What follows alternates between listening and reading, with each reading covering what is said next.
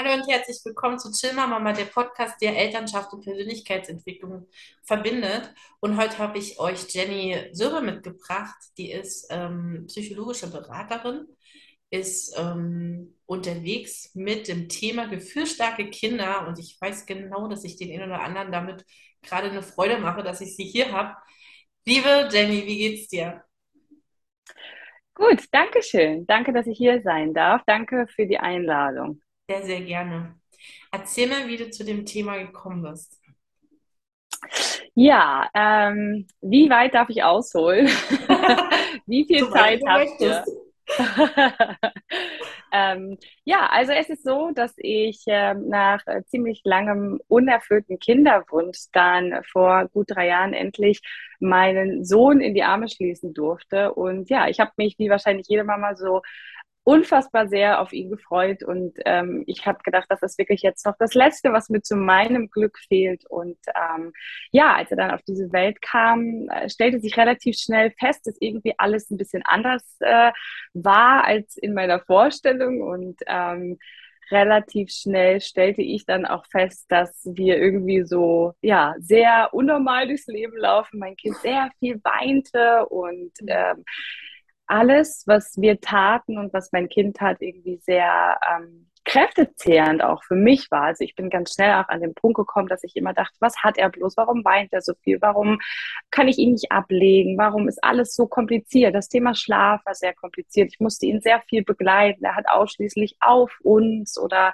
in der Trage geschlafen, Kinderwagen und ähm, ja, auch Autofahren waren unmöglich. Er hat nur geweint, nur geschrien und selbst dann, wenn ich eigentlich alles gegeben hatte, wenn wir, wenn wir, ja, wenn er gestillt war, wenn wir gekuschelt haben, wirkte er die meiste Zeit seines Alltags irgendwie unzufrieden. Also ich habe dann relativ schnell gemerkt, okay, der normale Alltag, wie wir ihn vorher gelebt haben, der funktionierte irgendwie nicht mehr. Alles war sehr herausfordernd. Ich musste immer alles gut im Voraus planen. Ich stand sehr viel unter Stress und unter Strom und irgendwie ähm, war Muttersein für mich alles andere als schön. Und ich hatte auch immer zu das Gefühl, dass ich irgendwie nicht gut genug bin in dem, was ich tue und dass ich auch scheinbar irgendwas falsch mache dass um mich herum irgendwie alle Mütter ja, Mutter sein mit so einer Leichtigkeit irgendwie ähm, ja, durchziehen konnten. Und alle hatten irgendwie noch so ein halbwegs normales Leben wie vorher. Ja klar, da war jetzt so ein kleiner Zwerg, aber bei uns war wirklich alles anders. Ähm,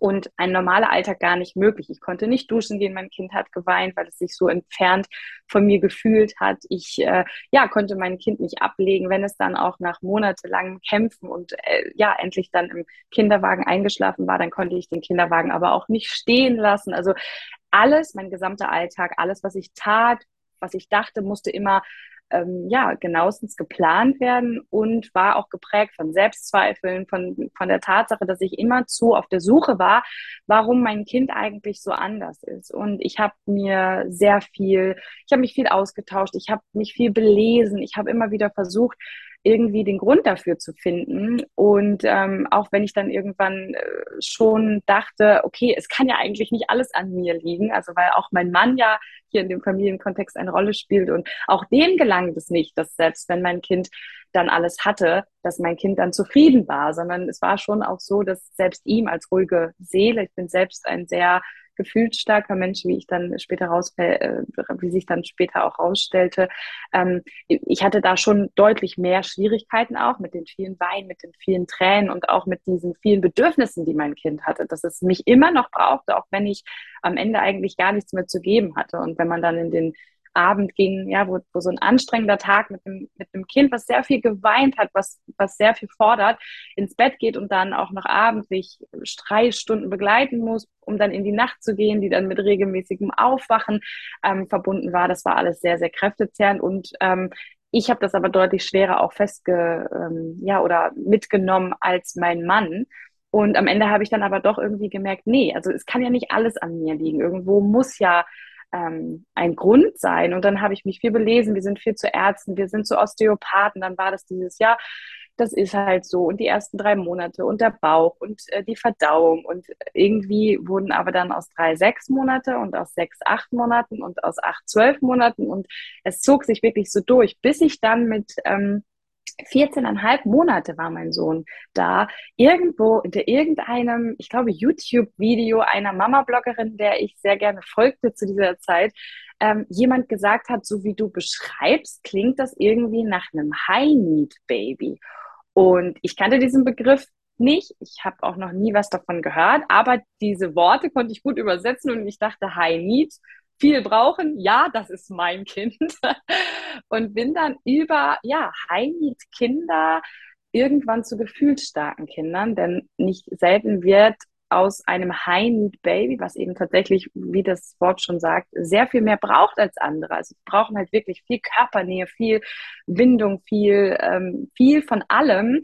Und ähm, haben auch oft das Merkmal, dass sie auch sehr viel schreien. Es ist nicht unbedingt so, aber sie weinen und schreien dann tatsächlich auch sehr häufig, weil sie es eben auch als Form ihres ja, Ausdruck ihrer Unzufriedenheit sozusagen auch nutzen. Und darüber bin ich dann auf das Buch So viel Freude, so viel Wut von Nora Imlau gestoßen. Und das war wirklich lebensverändernd für mich in Bezug auf mich, weil ich in diesem Buch auch mich selber das erste Mal nach 30 Jahren wiedergefunden habe und auch in Bezug auf meine, ja, nun 14-monatige Mutterschaft, in der ich eben Tag für Tag erlebte, dass ich nicht gut bin, dass es alles, was ich mache, irgendwie nicht richtig ist und mein Kind nicht zufrieden. Und da waren dann alle Antworten auf alle Fragen, die ich dann wirklich hatte, inklusive vieler, vieler, vieler Fragen, die ich mir selbst mein Leben lang gestellt hatte. Ähm, ja, und da hat sie dann wirklich ähm, von Merkmal zu Merkmal. Insgesamt sind es so acht Merkmale, die gefühlt Stärke definieren. Ja, das ist ein angeborenes Persönlichkeitsmerkmal. Es geht hier darum, dass das ganz wichtig ist, dass es keine Diagnose gibt, dass es auch keine Therapie gibt und auch keine Heilung, weil es nichts zu heilen gibt, sondern das ist ein Persönlichkeitsmerkmal, was mit vielen anderen Merkmalen, die wir Menschen eben noch haben können, eben zusammen auf, ja, wie wir auf diese Welt kommen.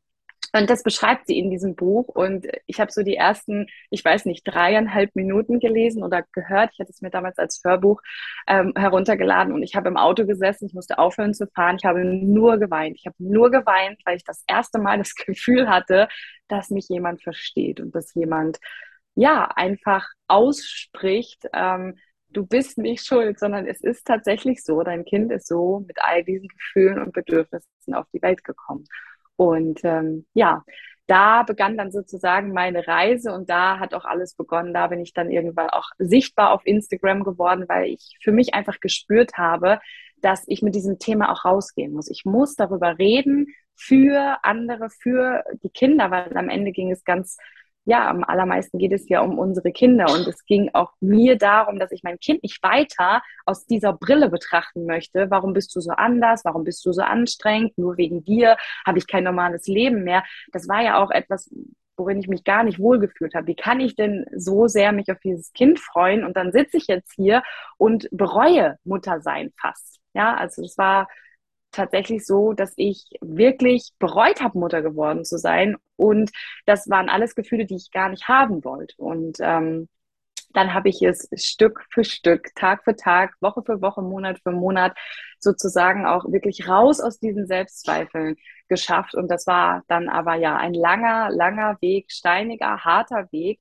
Und ähm, ich habe für mich einfach gespürt, dass mir das nicht ohne Grund passiert ist. Und äh, dann auch noch ein zweites Mal, mein zweiter Sohn kam ähnlich auf die Welt. Also die Hebamme sagte nach zweieinhalb äh, Minuten, nachdem mein zweiter Sohn auf diese Welt kam, und ich war ganz fest davon überzeugt, dass das zweite ein Anfängerbaby wird.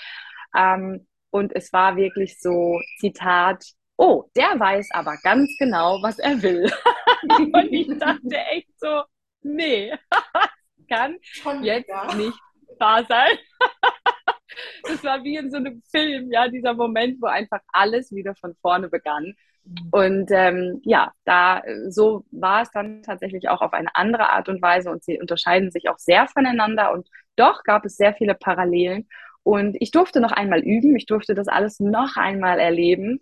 Und ich glaube einfach ganz fest daran, dass das kein Zufall war, dass ich ja das alles erlebt habe und dass ich es eben gleichzeitig aber auch geschafft habe, auf diesem Weg A, meine Kinder endlich annehmen zu können, so wie sie sind, akzeptieren zu können, dass sie so, wie sie sind, eben auch richtig sind und dass sie ja vielleicht anders sind, wie sagt Nora Imlau so schön, die mehr von allem Kinder und ich auch eben anders bin und dass wir aber gut sind, so wie wir sind. Und ähm, gleichzeitig hat es auch sehr viel mit mir und meinen Gedanken über mich als Mutter gemacht. Und auch da habe ich mich dann auf eine persönliche Reise begeben, ähnlich wie du in deiner Selbstfindungsphase. Ähm, und da habe ich einfach gedacht, wow, das ist ich spüre das richtig, ich muss damit jetzt raus, ich muss das anderen Leuten erzählen. Ich möchte, dass ganz, ganz viele Mamas und Papas da draußen wissen, dass sie es nicht falsch machen und dass ihre Kinder aber auch gut sind, ebenso wie sie sind. Ja, und dann habe ich eben auch ja, verstanden, warum ich auch die letzten 30 Jahre teilweise so gefühlt habe, wie ich gefühlt habe. Und was brauchte ich eigentlich auf meinem Weg, um wirklich auch gut damit zurechtzukommen. Und mir hat es tatsächlich auch an vielen Ecken und Enden gefehlt, eben weil die Gesellschaft damals nicht offen für diese vielen Gefühle und Bedürfnisse war und weil wir ja nun mal alle auch irgendwie ein Stück weit in der autoritären Erziehung groß geworden sind. Wir kennen das alle gar nicht anders, als dass uns Gefühle abgesprochen werden, dass uns gesagt wird, ein Indianer kennt keinen Schmerz. Warum bist du so dramatisch immer? Und ähm, ja, sei doch mal still und sei jetzt mal ein braves und liebes Kind. Und ähm, ja, das sind ja so die Glaubenssätze von morgen, die uns da in der Kindheit eingepflanzt wurden. Und da habe ich einfach so dann auch für mich verstanden, warum ich heute so bin und warum ich so über mich denke. Und das durfte ich dann die letzten Jahre durch meine Kinder, deswegen sehe ich das als so krassen Segen auch, dass mir das alles passiert ist, auflösen. Und ja, dann habe ich gedacht, wow, und das muss jetzt raus, da muss ich jetzt einfach ansetzen. Und das geht gar nicht anders, als dass ich jetzt anderen Mamas und äh, Papas dabei helfe, diese Phasen, die wir mit gefühlsstarken Kindern ja auch erleben, eben durchzustehen. Und das geht ja weiter. Also gefühlsstarke Kinder bleiben gefühlsstarke Kinder, werden dann irgendwann gefühlsstarke Erwachsene. Und ähm, das A und O ist wirklich auch, wie wir diese Kinder eben auf ihrem Weg mit all diesen vielen Gefühlen, das überfordert ja auch die Kinder unwahrscheinlich, eben auch begleiten, damit sie nicht mit all diesen Glaubenssätzen aufwachsen und mit diesem ja, ungesunden Selbstwertgefühl von, ich bin nicht gut und nicht richtig so, wie ich bin, sondern sie sollen eben lernen, dass sie genau so, wie sie sind, gut sind und trotzdem dürfen sie eben auch ja, erkennen, dass man eben Gefühle auch so zeigen muss, dass man eben nicht andere Menschen verletzt. Dazu neigen ja dann eben auch oft gefühlsstarke Kinder, dass sie eben dann aufgrund dieser unerkannten vielen Bedürfnisse und Gefühle versuchen sie sich dann irgendwie, ja, Kinder handeln ja immer für sich und niemals gegen uns, versuchen sie sich dann auf die unterschiedlichen Art, unterschiedlichsten Art und Weisen irgendwie Hilfe zu holen und auszudrücken, ihre Gefühle. Und am Ende werden sie aber immer wieder als, ja, ungehorsam, als die hört, der hört einfach nicht. Ja, der macht das doch mit Absicht. Ja, auch gerade dieses provozierende Verhalten wird ganz oft auch den gefühlsstarken Kindern unterstellt, ähm, weil diese Gefühle und dieses Verhalten de, dieser Kinder eben nicht zugeordnet werden kann. Ja, weil gefühlsstarke Kinder neigen dazu, aus dem Nichts, wirklich aus dem offensichtlichen Nichts, irgendwie äh, von einem Gefühl ins nächste und von vor allem auch von einem extrem ins nächste zu rasen. Und da kommen wir oft dann als Erwachsene oder auch Außenstehende gar nicht hinterher und, und dann denken wir, hä, was ist denn jetzt los? Und das muss ja frei erfundenes Drama sein. Ja, dieses falsch durchgeschnittene Toast kann doch jetzt nicht ernsthaft zu so einem Wutausbruch führen. Oder ja, die Tatsache, dass es jetzt aufhören muss zu spielen und wir jetzt weitergehen. Auch so Übergänge sind ja so Themen von gefühlsstarken Kindern. Ähm, und das, das ist dann eben oft so, dass wir diesen Kindern dann äh, unterstellen, sie machen das mit Absicht und ja, sie müssen das doch wissen und, und besser können, aber können sie eben nicht, weil es da im Hirn einfach ganz klar auch eine Veranlagung dazu gibt, dass auf der einen Seite da ein super, super reizoffenes Nervensystem ist, was ganz klar den ganzen Tag über immer wieder sagt, Alarm, Alarm, ja, dann schaltet unser Gehirn auf Überlebensmodus. Und da gibt es eben nur Kampf oder Flucht. Und in diesem Moment sind diese gefühlsstarken Kinder sehr oft in ihren Emotionen und Gefühlen getriggert und erleben ganz häufig diesen Stress. Und alles, was sie da brauchen, ist eher Koregulation, als dass wir ihnen jetzt auch noch ihre Gefühle absprechen, als dass wir ihnen jetzt noch auch noch eine Standpauke halten. Mhm. Ja, und wenn das nicht funktioniert, und das ist oft der größte Schwachpunkt, dass wir unsere Kinder nicht verstehen. Wir verstehen nicht das Bedürfnis hinter dem Verhalten, sondern wir denken, unser Kind muss sich jetzt anders verhalten Und dann gehen wir los mit Strafen, ja, all das, was wir von früher selber kennen. Ja, wenn du jetzt hier so rumbrüllst, dann kannst du in dein Zimmer gehen und dann kannst du dich da mal in Ruhe austoben. Und wenn du wieder da bist, ja, dann hat Mama dich wieder lieb. Und das ist genau das, was wir unseren Kindern nicht sagen sollten, sondern wir sollten ihnen eigentlich eher dieses, diese bedingungslose Liebe geben. Und weil ich eben weiß, dass das unfassbar schwer ist, weil wir das als Eltern oft selber nie gelernt haben und deshalb ja selber gar nicht wissen, wie wir mit all diesen Gefühlen umgehen, war mir wichtig, eben das auch ähm, irgendwie zu transportieren in meinen Botschaften, in meiner Message und ähm, das eben weiterzugeben an die Eltern, äh, insbesondere auch an die Mamas. Ja. Sehr, sehr toll. Oh Gott. Wunderschön, was du das gerade erzählt. du coachst ja jetzt nicht nur Eltern, sondern du hast ja sogar ein Online-Programm daraus gemacht.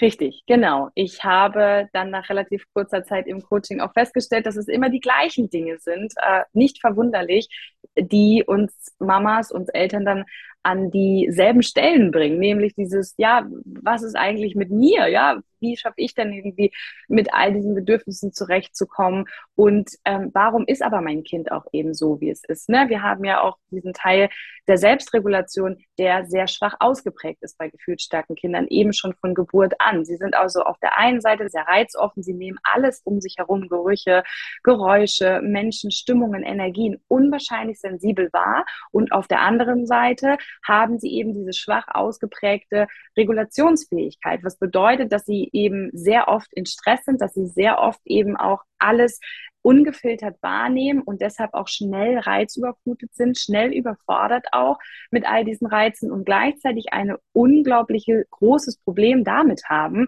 sich selber zu regulieren. Dieses, ja, jetzt krieg dich doch mal wieder ein. Nee, kriegen sie eben nicht. Also genau das ist es. Sie verlieren sich in ihren Gefühlen. Sie baden förmlich in ihren Gefühlen. Also man kann sich das wirklich so vorstellen und das betrifft eben oft alle Gefühle. Und dieses Wissen ähm, ist auch eben so wichtig. Ähm, weil ich auf der einen Seite eben mein Kind auch nur so gut begleiten kann, wie ich eben gesagt habe, auf der einen Seite, wenn ich selber weiß, wie gehe ich denn mit diesen Gefühlen um? Und auf der anderen kann ich auch nur empathisch, das ist so der Grundbaustein für Koregulation, ja, empathisch sein ist der Grundbaustein für meine Werte an mein Kind transportieren, für liebevolles Grenzen setzen, dass in allen, allen Belangen werden wir immer wieder auf diesen Punkt kommen, dass wir empathisch sein müssen. Und das können wir nur, wenn wir ein Stück weit auch verstehen, wie unsere Kinder sich fühlen. Und das ist so der, dieser Wissensteil, der so in der ersten Woche ähm, sich dann auch festgesetzt hat, weil ich festgestellt habe, dass ganz viele Mamas tatsächlich das gar nicht wissen über ihre Kinder. Woher sollen sie das auch wissen? Mhm. Es gibt ja nach der Geburt keinen Ratgeber. Das ist ein hochsensibles Kind, das ist ein gefühlsstarkes Kind, das ist ein schüchternes Kind. Ja, das betrifft ja alle Wesenszüge, ähm, sondern wir müssen uns ja irgendwie selber da durchkämpfen und wir müssen irgendwie selber herausfinden, was braucht mein Kind und ähm, was kann ich meinem Kind geben und, wie kann ich mein Kind unterstützen, dabei sozusagen möglichst äh, es selbst zu bleiben. Das, das sind ja alles Dinge, die, die, die weiß man gar nicht, wenn man sich damit nicht beschäftigt. Und dann habe ich relativ schnell festgestellt, ähm, dass es immer die gleichen Themen sind, immer dieselben Stolpersteine auch in der Mutterschaft sozusagen auch diese Leichtigkeit trotzdem wiederzufinden, auch wenn unsere Kinder eben diese vielen Gefühle und Bedürfnisse haben. Wie gesagt, die ziehen sich ja durchs Leben. Ein gefühlsstarkes Kind ist vielleicht äh, in jungen Jahren ein Schreibaby, später wird es dann irgendwann mal ein sehr willensstarkes Kind werden und in der Pubertät und so weiter. Ja, diese Themen gehen ja weiter. Das wirkt sich auf die unterschiedlichste Art und Weise auch aus. Also diese Kinder müssen immer irgendwie enger begleitet werden, möchte ich jetzt mal fast sagen. Ähm, ich weiß das äh, so gut, weil ich selbst ja eins bin. Und ähm, ja, ich, ich weiß einfach, welche Hürden da auf einen zukommen können in Bezug auf, ja, wir, wir spüren ja auch diesen Weltschmerz so unglaublich sehr. Wir sind alle irgendwie so Visionäre, wir wollen was verändern und Dabei sind wir sehr autonom, wir wollen irgendwie alles selbst machen. Und das sind auch alles Eigenschaften, die einem auch äh, schnell Stolpersteine in den Weg legen, die man auch erstmal überwinden muss. Und ähm, das sind so die Themen, die sich immer wieder fanden, auch in meinen Coachings, in den Fragen, die ich bekommen habe. Alle, die, die mit mir kommuniziert haben und gefühlsstarke Kinder hatten, hatten eigentlich dieselben Themen. Und dann habe ich irgendwann gedacht, warum das ganze Wissen nicht mal geballt an die Menschen geben und habe dann meinen ersten Online-Kurs äh, ja dieses Jahr gemacht. Und äh, der heißt eben auch Mama, hör auf an mir zu zweifeln, ich bin gut so wie ich bin. Und trägt eben diesen Titel, weil es genau darum ja am Ende geht. Und das ist auch meine Message und immer auch meine Botschaft, diese Kinder, ähm, diese mehr von allem Kinder, ja, die sind anders. Das finde ich auch sollten wir nicht ähm, so klein machen und anders, aber gleichzeitig auch nicht so auf so einen negativen, ähm, mit, so einem negativen Licht sehen, sondern wir sind oft anders als die meisten nicht gefühlt starken Kinder, aber das ist total okay und wir sind trotzdem gut so wie wir sind, auch wenn wir vielleicht lauter und mehr und ja, also all das eben sind. Und ähm, auf der anderen Seite war es mir wichtig, dass wir uns als Mütter auch sehen, dass wir auch uns erkennen, unsere inneren Glaubenssätze, denn das ist ja das, wie wir leben, wie wir in den Tag hineinleben. Unsere Gedanken, ja, die prägen unsere Handlungen, die prägen am Ende unsere Realität und wie unser Leben verläuft, fängt immer irgendwo an mit so einem Gedanken in meinem Kopf. Und ja, wo das alles begann, war ja schon in der Kindheit. Das heißt, man muss da auch ein Stück weit ein bisschen zurückgehen. Das habe ich auch getan. Und nur deshalb ist es mir auch gelungen, dass ich heute sozusagen auch so eine ähm, weitestgehend ähm, erfüllte Mutterschaft habe, weil ich eben in die Akzeptanz auch gegangen bin von vielen Dingen und weil ich mich aber auch selber frei gemacht habe von eigenen Glaubenssätzen, von eigenen Blockaden, von meinen eigenen Themen, die ich nämlich ansonsten unweigerlich an meine Kinder hätte weitergegeben. Ja, ich hätte ihnen ja genau dieses, du bist nicht gut so wie du bist, du musst anders werden, warum bist du so kompliziert? Das hätte ich ihnen ja, wenn ich es nicht besser gelernt hätte, genauso weitergegeben. Und das wollte ich nicht. Das habe ich schnell gespürt, weil ich wusste ja, wie es sich anfühlt, das ganze Leben eben auch so schräg angeguckt zu werden. Ja, und ähm, darum geht es in der zweiten Woche dann auch. Also mir war wichtig, ein Teil nur ums Kind, nur um die Gefühlsstärke. Wie können wir auch diesen Gefühlsstürmen begegnen? Und in der zweiten Woche gucken wir uns dann wirklich auch nochmal die Mama an und alles, äh, was die Mama bestimmt und wie ihre Gedanken sind. Und ja, das Mama-Mindset, das fand ich unglaublich wichtig, dass wir das nicht vergessen, weil ganz oft haben wir dieses Wissen aus Woche eins, aber wir können es nicht umsetzen. Das ist so ähm, der zweite größte Stolperschein der meisten Mütter. Ich weiß das alles, Jenny irgendwie, aber wie kann ich das denn jetzt umsetzen? Und da gehen wir dann wirklich auch mit Übungen und Meditationen nochmal richtig in die eigene Persönlichkeitsentwicklung äh, und ja, wie du so schön sagst, auch nochmal Selbstfindungsphase. Da die Mamas erkennen sich da auch teilweise das erste Mal selbst und erkennen ihr Muster, was sie auch schon so, so ihr Leben lang mit sich getragen haben. Ja, ja genau. Super. Welche von deinen Glaubenssätzen war denn der härteste? Den zu erkennen, den anzunehmen, den zu transformieren?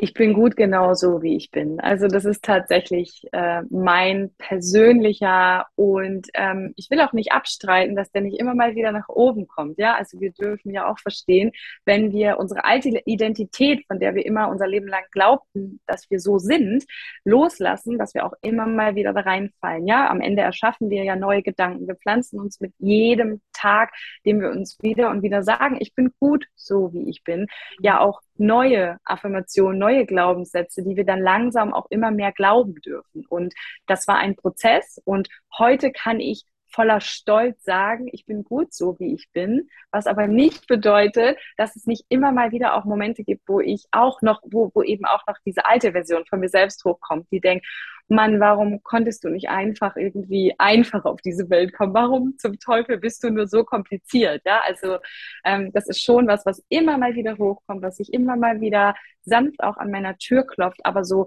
im Grunde ähm, ist dieses Ich bin gut genauso wie ich bin auch mein absoluter Life-Changer an Glaubenssätzen gewesen, der wirklich auch alles verändert hat, ja. Ja, super. Das wird ganz viel helfen, sage ich dir. ähm, wir haben jetzt so eine Schnellfragerunde. Da würde ich jetzt mit dir mhm. reingehen. Ähm, mhm. Und die erste Frage ist, was möchtest du noch lernen in deinem Leben?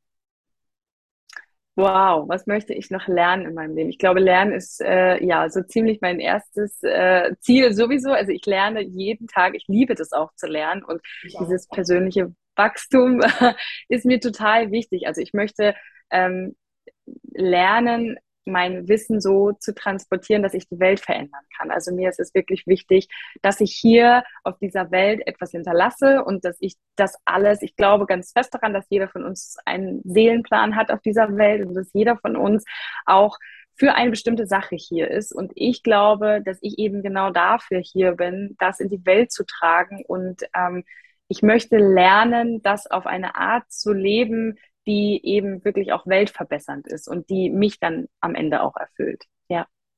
Schwester am Herzen.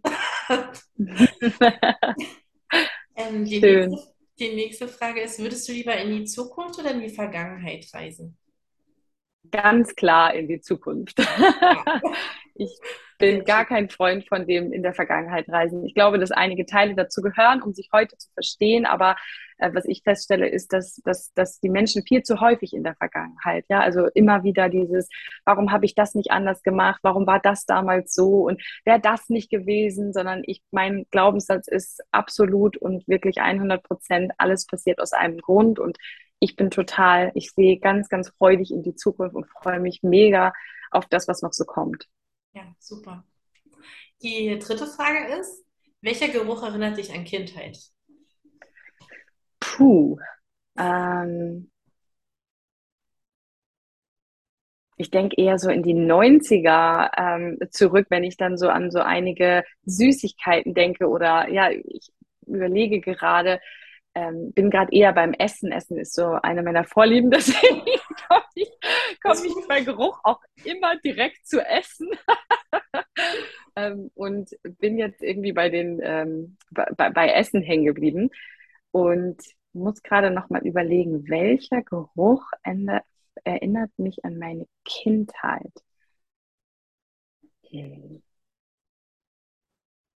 Ich hatte hier schon als Antworten von äh, Kuhfladen bis Kartoffelpuffer. Ah, daran habe ich auch, also witzig, an die Kuhfladen habe ich auch gedacht, aber dann dachte ich, nee, das hat doch nichts mit meiner Kindheit zu tun. Also, also in dem, dieser Dorf, ja, genau, der, der ist wirklich für mich auch ein Teil meiner Kindheitsgeruchserinnerung. Ja, das stimmt. Also ja, deswegen kam er mir auch tatsächlich relativ schnell. Ich bin auch auf dem Dorf äh, groß geworden und aufgewachsen und äh, habe da meine frühe Kindheit verbracht. Deswegen ja, das kam bei mir irgendwie auch. Also wenn man Kindheit auch äh, später zählt, dann wäre das tatsächlich auch äh, etwas, was ich gesagt hätte. Ja, mhm. ein bisschen die Freiheit. Oh, ja, was. Ja. Die letzte Frage äh, von den ganzen Werten. Was sind deine drei wichtigsten? ja, ähm, ich habe sehr viele Werte, deswegen ist das äh, echt schwer. Ich muss mich da wirklich äh, stringent entscheiden. Aber ja, persönliches Wachstum ist äh, einer meiner wichtigsten Werte. Ich, ja, das ist mir irgendwie total wichtig, aber nicht eben um irgendwie jemand zu werden, sondern einfach nur, weil ich eben glaube, dass, dass ich diesen Weg gehen muss, um am Ende da an ein bestimmtes Ziel zu kommen. Und deswegen ist mir das so wichtig, dass ich immer weitergehe und dass wir nie irgendwie stehen bleiben, sondern immer immer weiterkommen. Freiheit, ähm, maximale Freiheit wirklich in allem, so, so mein Leben komplett so leben zu können, ähm, dass ich wirklich sagen kann, ich bin frei, selbstbestimmt und unabhängig von irgendwas und irgendwem, außer meine Kinder. Und so kommen wir dann auch zum dritten Wert äh, Familie. Also das ist immer so ein bisschen, glaube ich, das, wo, wo die meisten denken, hä, das ist doch total ambivalent. Ich kann doch nicht irgendwie so krass frei sein wollen. Und auf der anderen Seite Familie ähm, aber ja, ohne die, man sagt ja immer, die Werte sind das, wo man so denkt, okay, ohne das würde ich nicht mehr leben können. Und das wäre tatsächlich meine Familie, ganz klar, mein Mann, meine Kinder, ähm, meine Eltern, so der engste Familienkreis. Ohne die geht auf gar keinen Fall irgendwas. Aber es ist die Balance auch zwischen diesen drei Werten, ja, genau. Wundervoll. So, ihr Lieben. Die Jenny findet ihr auf jeden Fall auf Instagram unter Jenny mhm. Sürbe. Und mhm. ähm, hast du auch eine Website? Ja, okay, www. Dann genau, dann verlinke ich die hier drunter. Kannst du nochmal sagen? Ah ja, danke. Ja, www.jennifersörbe.de, genau. Okay. Und äh, wenn du magst, können wir auch noch den Link für das Online-Programm mit drunter packen. Dankeschön. Dankeschön. Super. Ich danke euch ganz herzlich fürs Zuhören, für eure Zeit. Und wir sehen uns äh, am kommenden Dienstag wieder zur Umfrage auf Instagram bei Mama im Einklang. Und ähm, wünsche euch heute noch einen schönen Tag. Tschüss. Tschüss.